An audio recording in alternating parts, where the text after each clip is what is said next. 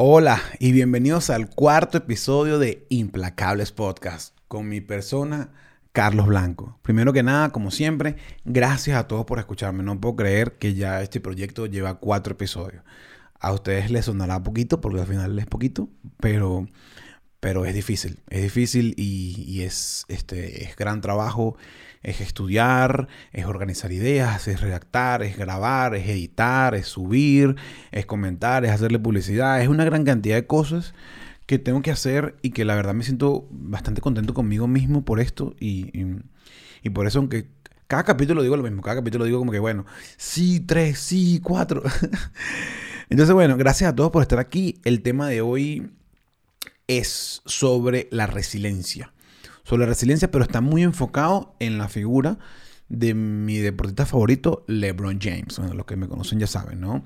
Entonces les voy a contar un poquito de la historia de, cómo LeBron James ha, ha, llegado a ser lo que es, de lo que ha hecho, y cómo todas él y muchas otras personas tienen que superar momentos difíciles y cosas complicadas para convertirse y lograr cosas increíbles. Y creo que esto es un, un valor, una fuerza que todos deberíamos tener. La capacidad de resistir, de tener resiliencia y poder seguir luchando día a día por eso que tanto queremos. Y de paso les hablo, como les digo, de mi ídolo Lebron. Gracias a todos por estar aquí al cuarto episodio de Implacables Podcast. Ah, antes que se me olvide, gracias a todos los que me escriben y me dan sus comentarios y de verdad los súper aprecio. Me siento súper halagado. Me encanta que les esté gustando el podcast. Este es lo que me, lo que me motiva a seguir, porque obviamente esto este, no va a ser dinero, por lo menos por ahora. Yo calculo que mínimo dos años voy a tener que estar haciendo esto antes de verle algún retorno. Así que es más que todo por amor al arte. Y bueno, hay que tener resiliencia, como les digo, en la vida. Gracias a todos por estar aquí, espero que lo disfruten. Empecemos.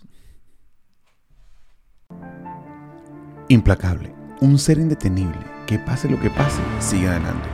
Que no se detiene en la búsqueda de sus ideales, que analiza el mundo y las tendencias, porque tiene una sed de conocimiento y una mentalidad de crecimiento constante.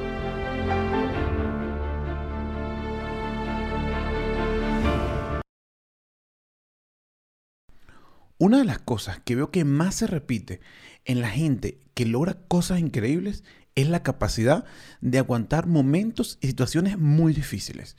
Es decir, la capacidad de sobrellevar día a día de repente la duda o todos esos factores que pueden estar en contra de nosotros a la hora de buscar un objetivo, una meta, un proyecto, una persona o eso que tanto deseamos. Hay gente que a través de la vida ha hecho cosas impresionantes y está claro que para ellos nada de esto fue fácil y tuvieron que pasar años o, decenas de años luchando por algo que ellos consideraban que valía la pena.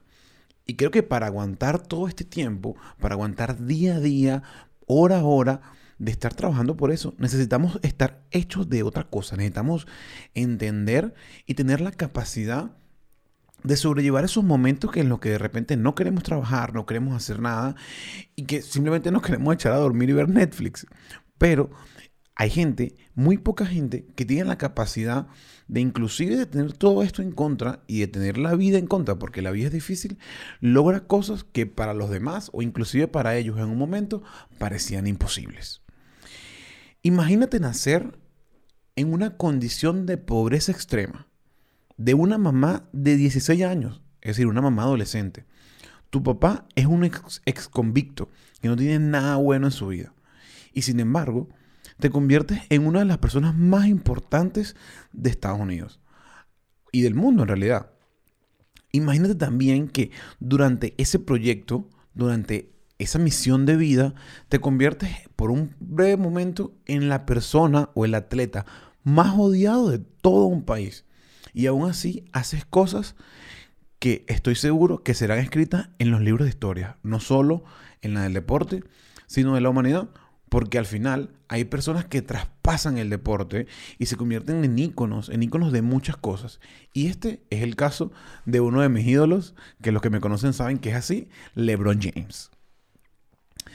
LeBron nació, como les digo, en Cleveland de una mamá de 16 años, en una condición de pobreza extrema y no tenía, no tenía prácticamente nada a favor para lograr lo que ha logrado.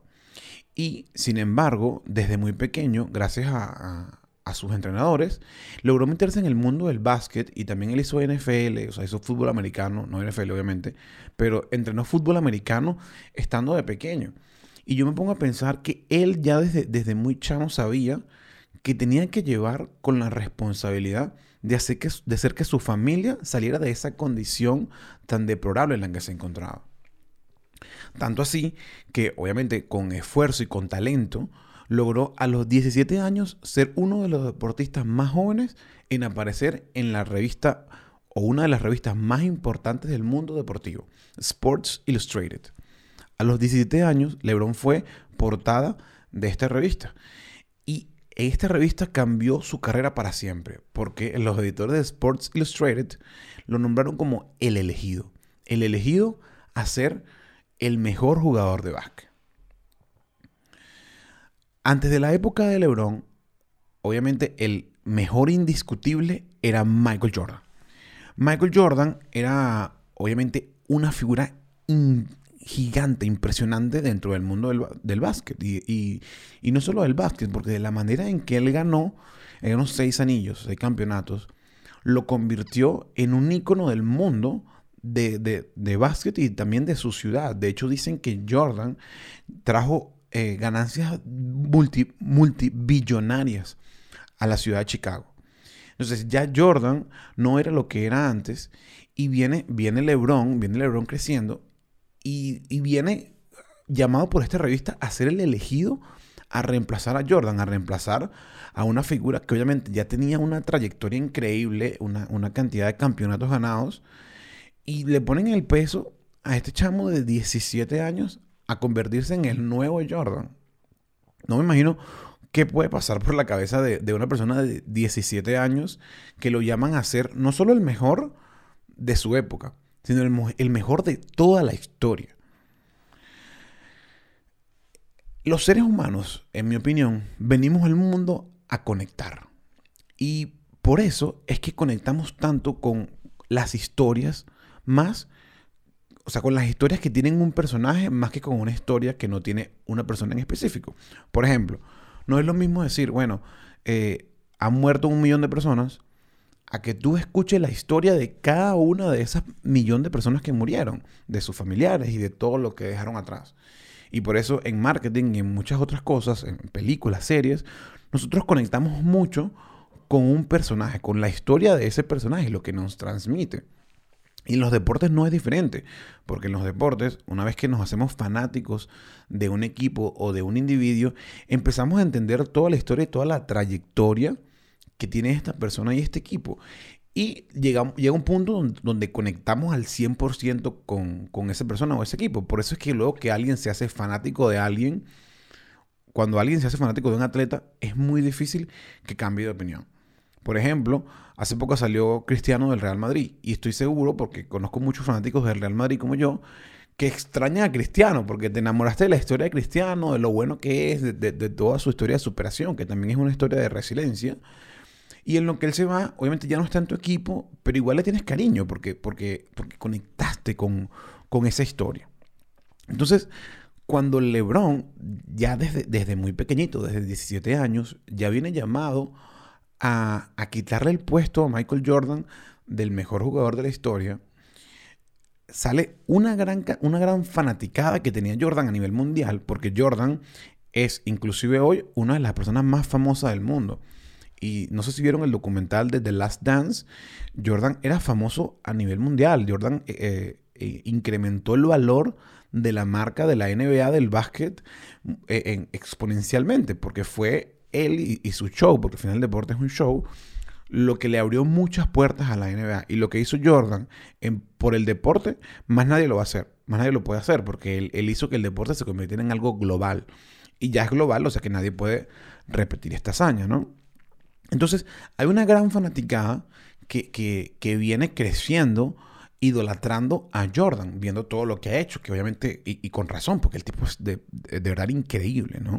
Entonces, cuando viene esta otra persona que viene a, poner en riesgo el legado de tu ídolo, tu reacción natural y la reacción de, cualquier, de cualquier natural, de cualquier humano fanático, la natural, es sentir como una repulsión, ¿no? Y un rechazo hacia esta persona que está poniendo en riesgo básicamente tu religión, por lo que tú crees, ¿no? Porque los deportes tienen eso en la gente, porque conectas mucho, ¿no? Y mucha gente conectó muchísimo con Jordan. Entonces viene este pana nuevo y dice, no, ya va, como que, como que este va a ser mejor que Jordan. Si Jordan es el mejor de la historia y, y hay un tema de sentimentalismo, ¿no? Como por ejemplo, muchas veces escucha gente de diferentes épocas diciendo que su época era la mejor, o la música de su época era la mejor, o el cine de su época era la mejor, también porque hay un tema de nostalgia, ¿no? Y porque ya conectaste con algo y, que venga algo nuevo, es difícil, es difícil que, que, reemplazar ese sentimiento que fue de, un momento en específico, ¿no? Y que alguien lo reemplace es complicado. Entonces, cuando viene este pana nuevo a decir, no, mira, ahora yo soy el elegido, en inglés le pusieron The Chosen One, de hecho, él se lo tatuó en la espalda, gigante, porque también era un chamo, ¿sabes? Y, y, obviamente tiene ego, como, como, todos tenemos, ¿no? Y te ponen en esta revista y tú dices, wow, soy yo, es el momento de hacerlo. Pero desde muy pequeño te compraste una gran cantidad de haters, una gran cantidad de gente que va a estar y ha estado dudando cada una de las decisiones, cada uno de los tiros, todo, absolutamente todo lo que hace LeBron desde pequeño lo pueden buscar, está bien documentado. Hay una gran cantidad de gente que siempre lo ha criticado por X, por Y, por Z. Entonces, LeBron entra en la NBA con 17 años y, viene a ser llamado el salvador de su estado, porque por suerte, LeBron fue drafteado, o sea, su primer equipo fue el equipo de su estado. En Estados Unidos, no, tú no eliges, un jugador no elige en dónde va a jugar cuando viene de, a ser drafteado. LeBron no hizo universidad, LeBron pasó de una del high school, del colegio, a, a jugar profesionalmente. Pero entras en un draft donde, de, acuerdo a los equipos que vienen peor, de acuerdo a los equipos que vienen peor, eh, tienen una posibilidad de elegir primero de la nueva camada de jugadores. Entonces Cleveland en ese momento era el peor equipo de la NBA. Y por eso pudieron elegir a LeBron ese año en el que, el que, en el que él entró al deporte. ¿no? Entonces él viene, él entra a un equipo que obviamente no tenía ninguna posibilidad de ganar en ese momento, hasta que llega este pana LeBron, y, de instantáneamente el equipo empieza a ser un equipo competitivo. De hecho, LeBron estuvo en su primera etapa de Cleveland por siete años. En esa, en esa etapa llegó a una final y estuvo compitiendo, pero nunca logró lo que él estaba llamado a hacer, que era ser el campeón de la NBA, que, que es el primer, el primer anillo, o sea, ser el campeón de la NBA, pero empiezas por uno, ¿no? Entonces, se podrán imaginar durante estos siete años la cantidad de críticas y la cantidad de insultos y la cantidad de cosas que, él se ganó de otra gente, porque era como que, ah, bueno, no, se supone que tú venías a ser el, el, próximo Jordan. ¿Dónde está? Demuéstranos, ¿no? Hazte cuenta que él entró con 17, o sea que siete años, él tenía aproximadamente 24, 25 años, o sea, todavía era un chamo, ¿no? Y tiene eh, un país de 350 millones de personas, hay una gran cantidad de que bebas que imagínate toda la gente que te puede odiar. Entonces, como les comenté, LeBron había entrado a Cleveland. En ese momento, Cleveland era un equipo súper malo, ¿no? Y, LeBron lo, elevó muchísimo, pero no logró ganar solo, porque al final, en todos los deportes de equipo, es un equipo. Nadie gana solo. Y eso está demostrado en todos los equipos. Ni, ni Cristiano, ni Messi, ni LeBron, ni Tom Brady. Ninguno de estas personas que juegan en equipo pueden ganar solo. Por más buenos que sean, e, es, prácticamente imposible porque necesitan un sistema de apoyo con ellos. Entonces LeBron decide irse de Cleveland a Miami. Luego de siete años intentando con, Cleveland. En lo, que, en lo que LeBron se va a Miami, eh, pasan una gran cantidad de cosas. Yo recuerdo que en ese momento yo estaba en Estados Unidos y, viví muy de, frente lo, lo, que, todo lo que decían las noticias y todos los medios sobre LeBron. Él, él decide, de hecho hizo un programa que se llama The Decision, donde él decide a qué equipo va a jugar y, decide Miami y instantáneamente lo mataron.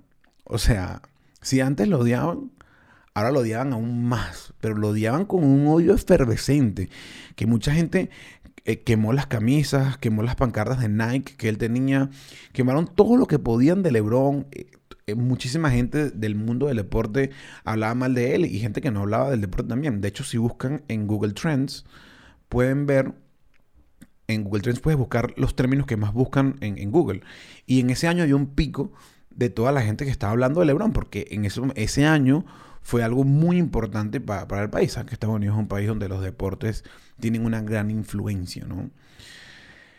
fue tanto el odio que el dueño de Cleveland, cuando LeBron sale a Miami, le hizo una carta abierta donde tengo tiempo que no la leo, la verdad, pero básicamente le puso una maldición. Le dijo como que, tú eres el peor del mundo y tú no vas a ganar nunca antes de que Cleveland gane un anillo. Cabe destacar que hasta ese momento eh, el equipo de, del básquet de Cleveland nunca había ganado, se llaman los Cleveland Cavaliers, nunca habían ganado un anillo en toda su historia, tenían como, como 40 años de historia y nunca habían ganado. Y de hecho, en el estado de Cleveland no había ningún campeón de las ligas más importantes, que son béisbol, básquet, eh, NFL, creo que también está hockey, que es la NHL, nunca nadie había ganado. Entonces todos tenían como que sus esperanzas puestas en LeBron. Este pana se va y se, se revienta un, odio increíble. De hecho, el primer año en, en Miami, también lo pueden buscar, está súper documentado, le ponían pancartas en todos los estadios y gritos e insultos o sea, de verdad fuertes, como no había pasado antes con, un deportista, no, no, tanto así, porque cuando Figo se movió del Barça al Madrid, me acuerdo que aquí en España le lanzaron una cabeza de, cochino, una cabeza de cerdo, ¿no? Y también hubo un, odio ahí, pero no es ni comparado a lo que vivía Lebron. De hecho, él dice que él sentía que lo estaban jugando como que él fuera un asesino, como que él hubiera sido la peor persona del mundo. Y mm, lo peor es que no era solo él, era, era también su familia, porque él decía que a sus hijos, que a su mamá, que a su esposa, también los trataban horrible de la patada, les gritaban cosas en la calle. Y, como digo, el, fanatismo es, una cosa que, seguro lo vamos a hablar en otro capítulo, pero el fanatismo creo que hay que llevarlo a un límite. Tiene que tener un punto donde, ok, yo soy fanático de esta persona, pero no voy a. o, o, fanático o medio hater de esa persona porque, bueno, no me gusta, es mi equipo contrario. Pero eso no quiere decir que yo lo voy a odiar, ¿no? Entonces, todo esto puso a LeBron en una situación donde él tiene millones de personas, o sea, millones de personas detrás de él odiándolo. Millones. Porque si cuando, cuando quieren a, alguien, a una figura pública, para esa figura pública es exasperante, es difícil. De hecho, muchas lo dicen. Que, que, por eso no entrenan en gimnasios privados o nunca los ven en la calle, porque si tú pones a por lo menos a Cristiano, aquí en el centro de Madrid, se va a armar un rebulicio gigante. Va a llegar una, cantidad asquerosa de gente. De hecho, vi un, vi un, video en estos días que está en un café y como en 10 minutos le piden como, como 70 fotos, o sea, 70 selfies con alguien, ¿no? Y eso es porque lo quieren. Entonces imagínate eso, esa misma atención, pero de odio hacia una persona. Tiene que haber sido, estoy seguro que fue una, fue una, tiene que haber sido una época muy, muy difícil para él. Y, él, ha hablado en, en entrevistas de esto, ¿no? De hecho, él dice que él decidió, como todo el mundo le decía que él era básicamente el, malo de la película, el villano, él dice que ese primer año, cuando él pasa de Cleveland a Miami, él, él decidió ser eso, el villano. Ah, ustedes quieren que sea malo, ok, yo soy malo. Y, por un año se le veía que, que estaba jugando como con, rabia, con arrechera, ¿no? Como que él quería demostrarle a todo el mundo, todo el mundo estaba pendiente de él. Era el equipo al que todos los otros equipos le querían ganar, era el equipo que le hacían la vida imposible en, los hoteles, en la vía, en todo. O sea, era, era un odio generalizado contra, contra la figura de Lebron. Ese año ellos pierden, ellos pierden en, en las finales contra Dallas, si mal no recuerdo, sí, contra Dallas. Y obviamente, imagínate, lo empiezan otra vez a destruir también porque ellos hicieron algo mal. LeBron cuando pasó a Miami, él y sus compañeros, que eran Wade y Bosch, dijeron que iban a ganar no, no dos, tres, ni cuatro, ni cinco, ni seis veces. Entonces, obviamente, eh, si tienes la gente que te odia y tú les das, tú das material para que te odien más y para que te tengan más rabia, eh, te, van, te van a lanzar más duro, ¿no? Y en lo que pierden el primer año, eso fue la destrucción total. La destrucción total. Y, y, y LeBron cuenta que fue uno de sus años más duros del, sentir eh, el, rechazo de la gente, el odio, la crítica de un millón de cosas. Y, y yo me pongo a pensar de verdad la capacidad que tienes que tener tú mental para sobrellevar una situación así. Una situación donde tienes tanta gente en contra, donde estás en el, en el centro, en el foco de la atención cada dos o tres noches jugando básquet y donde hay una gran cantidad de gente que está esperando que tú pierdas y cada vez que pierdas te lanzan y cada vez que tomas una decisión te tiran más duro, ¿no? Y, en parte por eso creo que yo también he conectado con él, porque al final, el siguiente año ellos ganan, eh, el siguiente año gana LeBron con su equipo Y, y él da entrevistas y él dice que yo me metí en el papel de villano el año pasado, pero la verdad es que ese no era yo.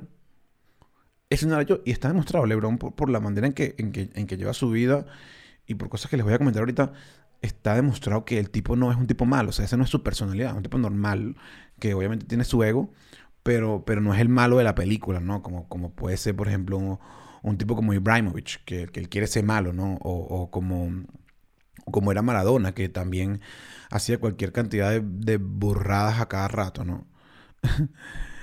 Pero bueno, no quiero hablar de Maradona, de Maradona ahorita. De repente en, otro momento. Entonces, para mí, este es un caso excelente de resiliencia. Han pasado, desde que LeBron se fue a, Miami, han pasado, si mal no cuento, 10 años.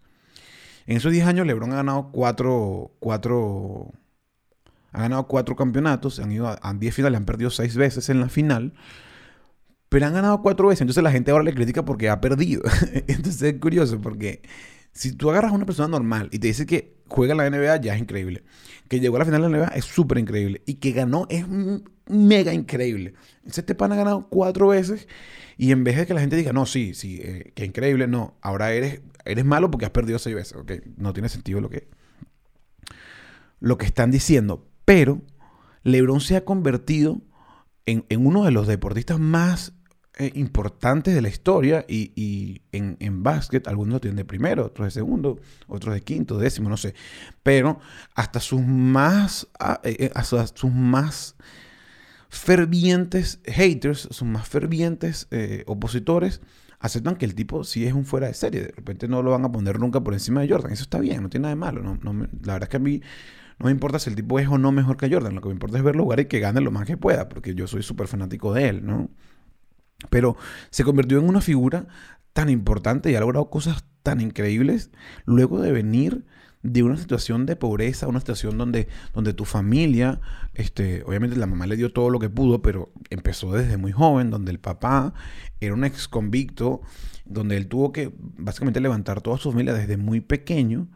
Y mm, obviamente él en lo que entra en la NBA empieza a ganar dinero, pero, no sé si saben, pero en, en, en los deportes en Estados Unidos, antes de que entren a jugar profesional, o sea, normalmente un, deportista hace su, su, colegio, su high school, luego pasa a la universidad y luego pasa a ser profesional.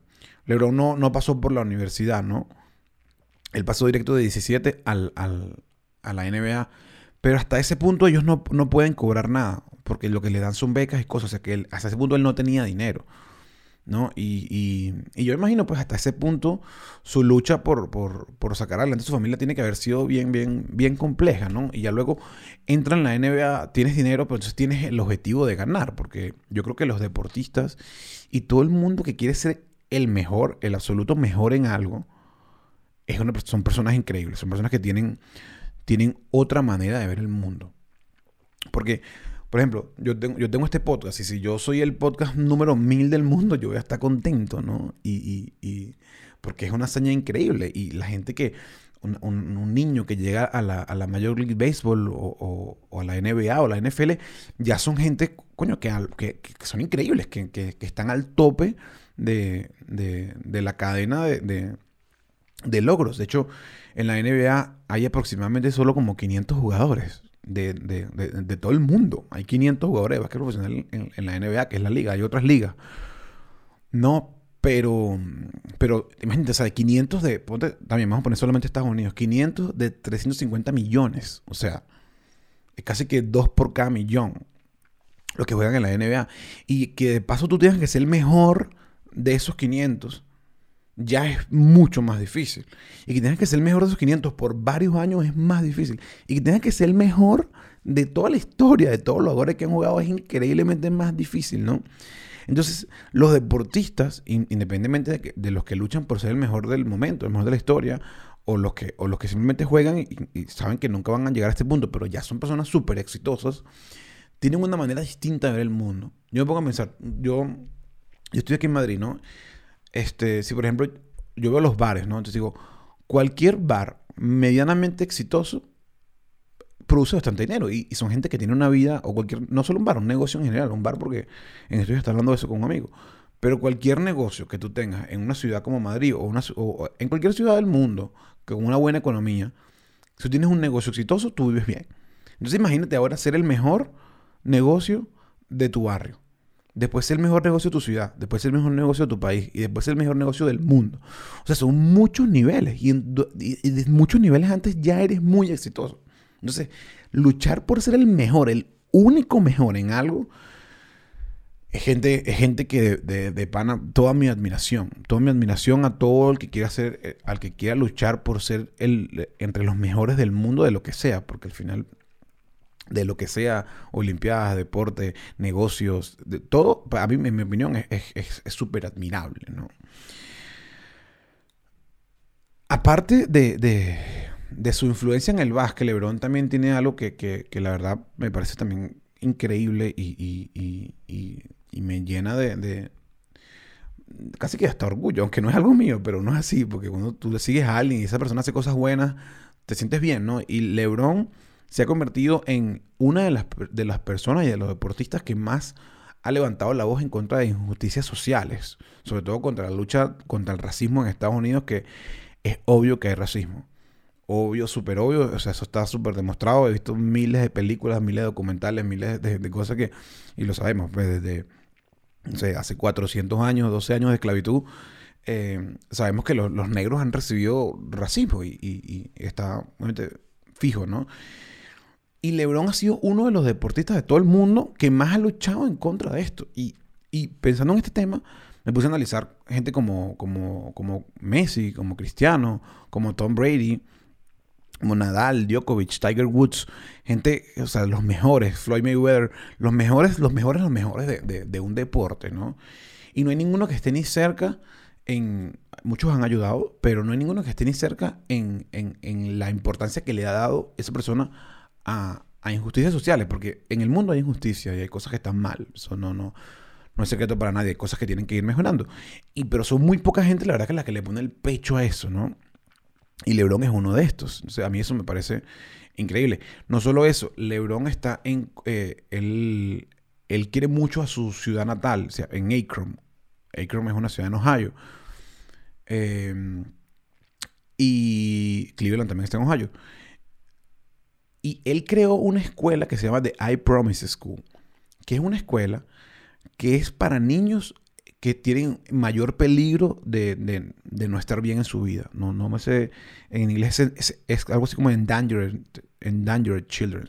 O sea, como que niños que de repente son, eh, tienen una situación de pobreza extrema o tienen unos papás que no tienen la capacidad de, de, mantenerlos, ya porque sean, son drogadictos, son convictos, lo que sea, ¿no? O sea, niños que vienen del, del, mismo hueco del que viene él, ¿no? En la misma ciudad. Y él creó una escuela que es totalmente gratuita. Y la escuela es increíble, o sea, ustedes pueden verlo, pueden buscar la información. La escuela es increíble y les dan todo, les dan, les pagan la escuela, les dan los útiles, les dan, les dan toda la educación. No sé desde qué edad, no sé desde qué edad empieza. Pero, y es totalmente gratuita y es fundada por él y, financiada por él. Y tú dirás, bueno, él tiene mucha plata, pero sí, hay mucha gente que tiene mucha plata y no hace un coño. De hecho, ayer estaba viendo un video de Tony Robbins y, y él dice que si tú quieres ayudar, tú ayudas con lo que tengas. Pero el que no da ni un centavo de un dólar, no da un millón de cien millones. O sea, dice que eso es algo que tú, ya tú tienes que traer, pues. Y, me pareció bien cool, ¿no? Esa reflexión de Tony Robbins de decir como que el que quiere ayudar, ayuda con lo que puede. Básicamente es algo así. Entonces LeBron es una de estas personas que está de verdad poniendo de su plata para ayudar, ¿no? Y no, solo les, les, tiene el high school, la escuela, ¿no? O sea, lo que sería el bachillerato en Venezuela. Sino que también tiene un programa que cualquiera de esos niños que se gradúe y que consiga una plaza en una universidad, él les va a pagar toda la universidad. Entonces, no, no, me puedo ni imaginar cuánta plata es, porque la universidad en Estados Unidos está súper claro que es carísima. Son cuatro años y, yo no, tengo las cuentas ahorita, pero en un momento lo investigué y pueden ser cientos de miles de dólares para, para, para tener un, alguien en la universidad por esos cuatro años. No sé tampoco si incluye masters o PhD o doctorados, ¿no? Pero, pero estoy prácticamente seguro que sí, porque esa, esa, es la manera en la, que, en la que él se viene manejando, ¿no? Entonces, para mí, eso, digo, me, me va ganando cada vez más, ¿no? De hecho, tengo un tío que se llama Rodri, él dice que cuando alguien se hace fanático de un equipo, se hace fanático y después busca razones para soportar esa decisión. Y de repente con LeBron fue así, porque uno conecta con la gente, al final ni siquiera sabes por qué es, ¿no? Es un cúmulo de cosas. Y luego buscas razones para mantenerlo. Pero la verdad es que este pana ha, hecho cada vez más y más cosas para que gente como yo sea muy, muy fanático de él, ¿no? Pero bueno, al final, este, shit happens, ¿no? las, las cosas malas pasan. ¿Y, ¿Y, por qué les comento esto? Hace, este año LeBron estaba jugando en, la burbuja de la NBA. Metieron a todos los equipos en, un resort de Disney en Orlando. A todos los equipos de la NBA por el problema del COVID. Y nadie podía entrar ni salir. Y tenían súper eh, medidas estrictas. Entonces estaban todos metidos en una cosa que le decían la burbuja. ¿no? De NBA Bubble. Y LeBron, este, de hecho, cuando LeBron, el equipo de LeBron venía como favorito. Y mm, en medio del, de la burbuja de la NBA, sucedió el, evento este súper trágico que mataron a George Floyd en Estados Unidos, las policías, ¿no? Y LeBron, siendo de las, de las, le digo, uno de los voceros en contra del racismo, él y no solo él, un grupo de jugadores estuvieron discutiendo la posibilidad de no jugar, de, de ponerle presión a los dueños de los equipos de la NBA para que hicieran algo en contra del racismo. Y estaban sacrificando sueldos, sacrificando la posibilidad de ganar. O sea, LeBron tiene 36 años ahorita y había ganado tres veces. Entonces él, quiere seguir ganando, obviamente, y sabe que le quedan pocos años. Y, que él sacrificara no jugar en quizás el último o uno de los dos o tres últimos años buenos que le queda de juego para luchar contra, contra, contra el rollo del racismo, wow, mi respeto, de verdad. Al final lo lograron y los, los, este, los dueños de los equipos y la NBA tuvieron, tienen un movimiento ahorita súper fuerte en contra del racismo y en contra de la igualdad de, oportunidades en Estados Unidos, ¿no? Pero bueno, LeBron, el equipo de LeBron llegó a las finales este, y durante las finales uno de sus ex compañeros le lanzó una punta. En básquet, cuando, eh, cuando dos equipos van ganando, la diferencia es poca, eh, uno, los, los momentos más importantes son los últimos segundos del juego, porque en esos segundos se puede voltear todo el partido, ¿no? Entonces, un ex compañero de de, de Cleveland, porque, a ver, esto no se los había dicho. LeBron estuvo siete años en Cleveland, luego cuatro años en Miami, ganó dos anillos, y después de esos cuatro años, inclusive después de que tanta gente lo odió, que quemaron sus franelas, que le escribieron la carta esta donde lo reventaron, donde incitaron al odio que, les, les, les afectó a él y a toda su familia, Después de cuatro años en Miami, él decide volver a Cleveland porque dice, no, yo tengo la misión de entregarle un campeonato a Cleveland, el primer campeonato a Cleveland en los últimos 50 años, ¿no? Cuando él vuelve a Cleveland, en parte volvió porque había un chamito que tenía 21 años que se llamaba Kyrie Irving. Y, él, decía, bueno, este pana conmigo puede ganar y yo lo puedo ayudar a que sea, hace que se convierta en uno de los mejores, este, en uno de los mejores eh, basquetbolistas, ¿no? Que ganara el MVP o el mejor jugador de la liga. Entonces, este año, durante, durante las finales, Kyrie Irving dice en un podcast, dice, en toda mi carrera nunca he jugado con nadie al que yo le confíe lanzar el tiro para ganar. O sea, como les decía, el, cuando van muy empatados los equipos o muy cercanos, eh, en inglés hay una cosa que se llama buzzer beaters, que es cuando lanzan el balón y en el tiempo se acaba el aire y cae y alguien gana, ¿no? Entonces, él dijo algo así como que, bueno, yo nunca había confiado en nadie para tirar el tiro, el, tiro ganador, un, buzzer beater. Siempre creí que yo era el mejor. Te cuenta, LeBron ya venía de toda una trayectoria de 10 años en la NBA y este pana tenía 2 años. Y mm, cuando LeBron vuelve a Cleveland, después de Miami, el equipo no jugaba, no competía para nada. Y, y apenas llegó LeBron a Cleveland, pasaron de ser de los peores equipos de la liga a en cuatro años ir a cuatro finales y ganar un campeonato, si mal no recuerdo los números de, años. Pero sí sé que fueron a las finales todos los años y ganaron uno. En parte, obviamente, por este pana, por Kyrie. Pero todo se, todo, se reaviva la competencia a raíz de que LeBron vuelve. Y, y, LeBron, de hecho, es el jugador que tiene más, más buzzer beaters, más, más tiros que, que para ganar cuando se acaba el tiempo en la postemporada de toda la historia. O sea, es el que más tiene tiros para ganar cuando se acaba el tiempo en toda la, en toda la historia de la postemporada de la NBA. Entonces, este chamo que gana una sola vez jugando con LeBron, dice que, básicamente que LeBron nunca fue tan bueno como él, ¿no? Y mm, en ese momento LeBron no dice nada. Y les traigo a colección este tema en especial Porque Lebron hace poco comenta en, otro podcast este, que él obviamente escuchó, escuchó lo que le dijeron, lo que, lo que Kyrie había dicho. Y él dice, coño, me dolió.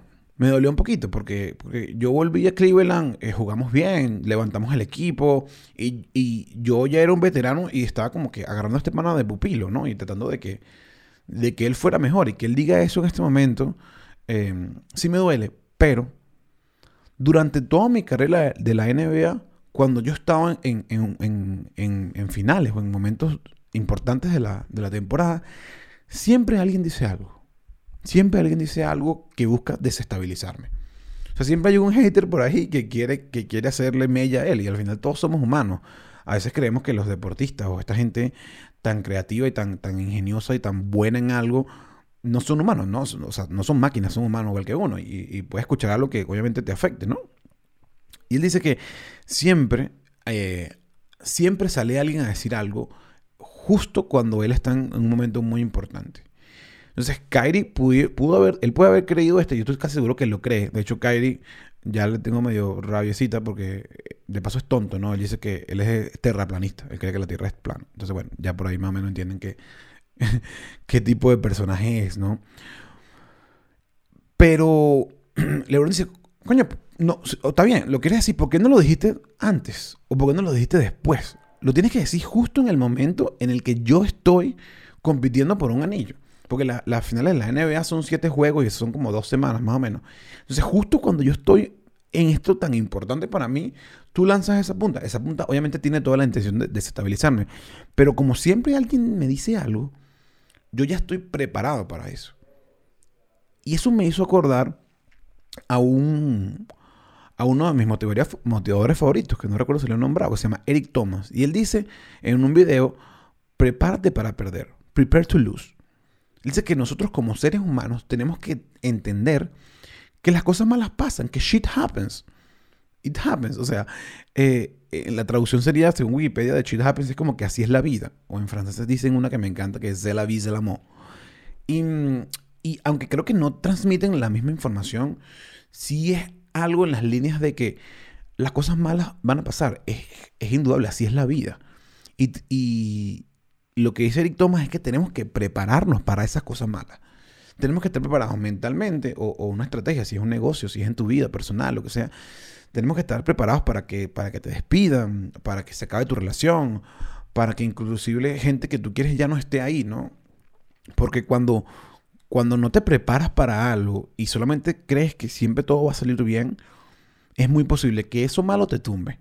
Y hay muchos ejemplos de gente que, está muy bien y les pasa algo malo y los tumba de por vida. Y tú dices, wow, pero si hay tanta gente que se ha levantado de cosas tan difíciles, porque esta persona no se pudo levantar.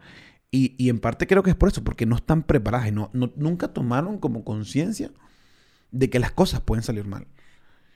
Y, no se prepararon mentalmente o, las cosas que tenían que hacer, ¿no? O, ves estos deportistas que, que, son millonarios y después quiebran, ¿no?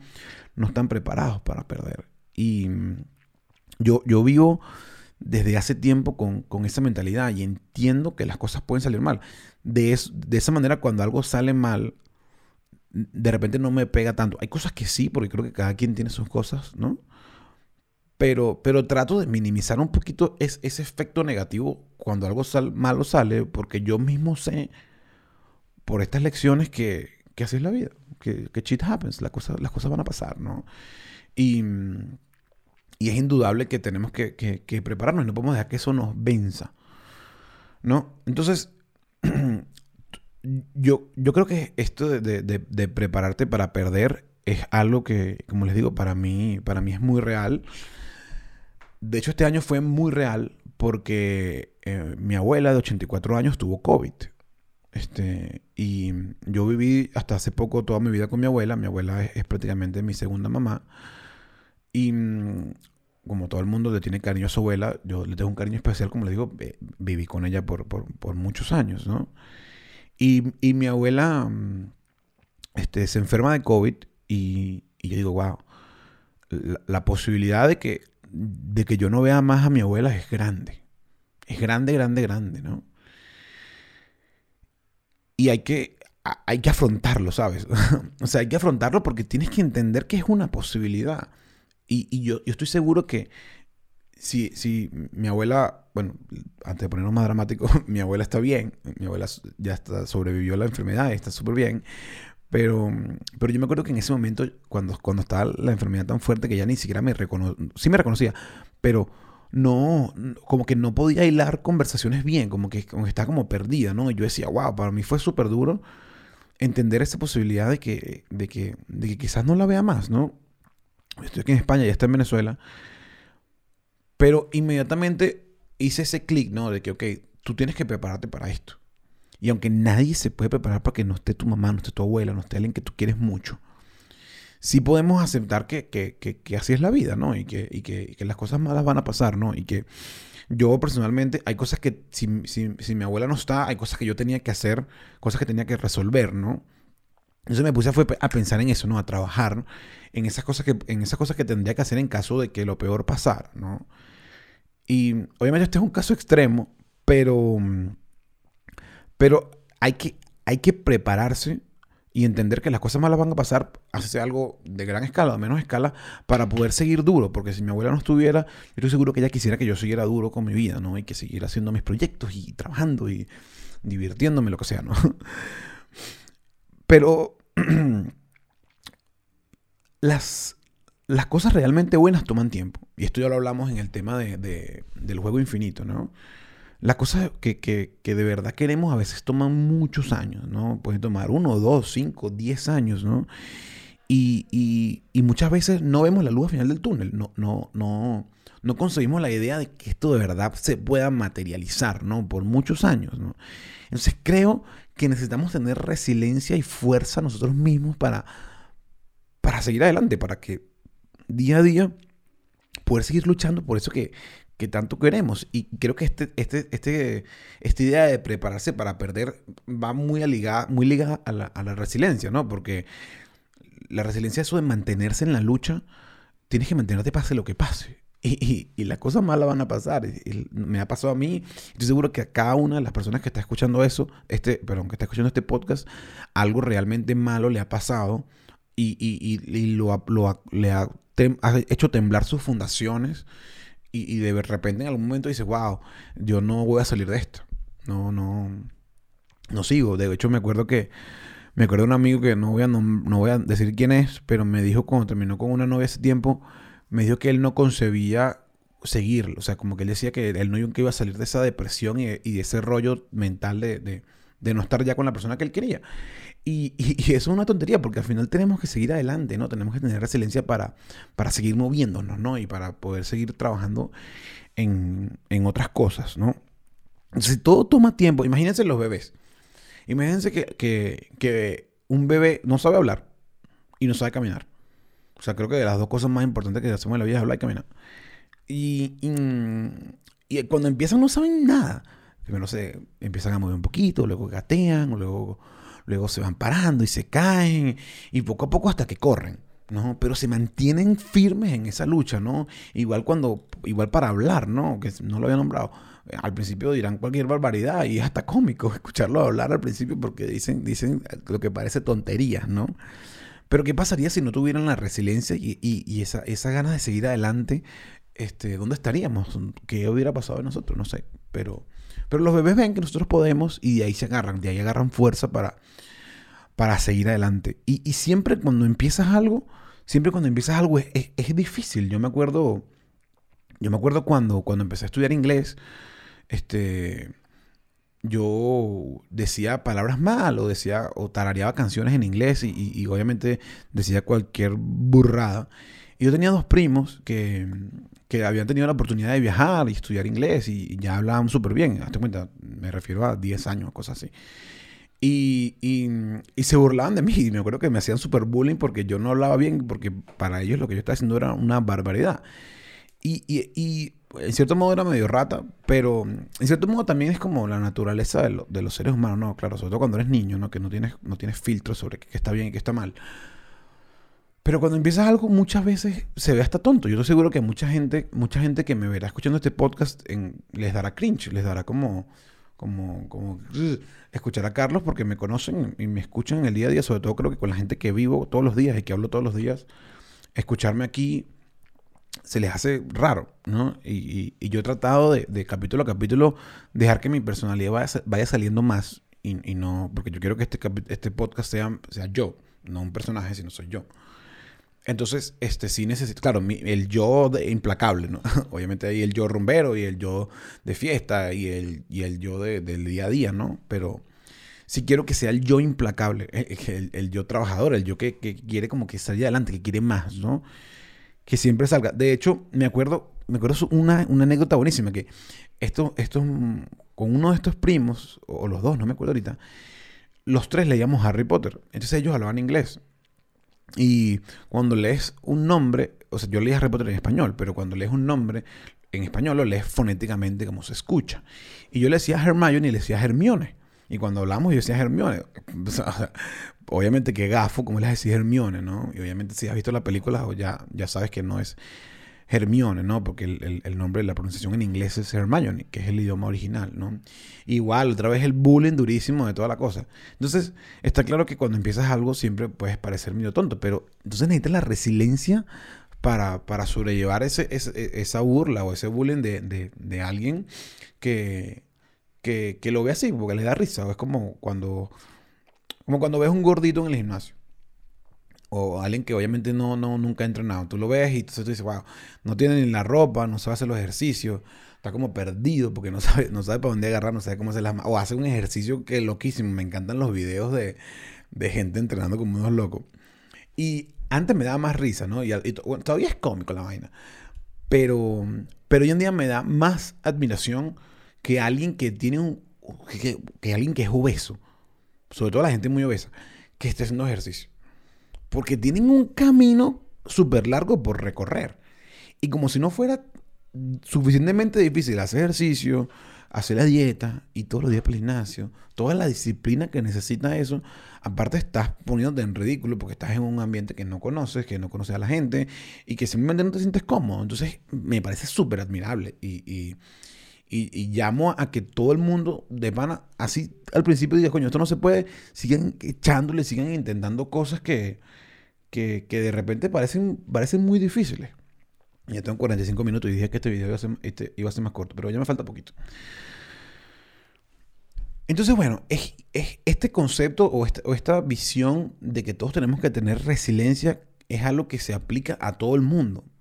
porque no es solamente del gordito que va al gimnasio, la persona normal o, el Carlos super X en la vida que está haciendo un podcast, sino de también gente muy importante. Por ejemplo, este, Leonardo DiCaprio, me acordé de esta, de, esta, de esta anécdota. Leonardo DiCaprio fue nominado al primer Oscar en el 94 por una película que se llama ¿Quién ama a Gilbert Grape? Ni idea.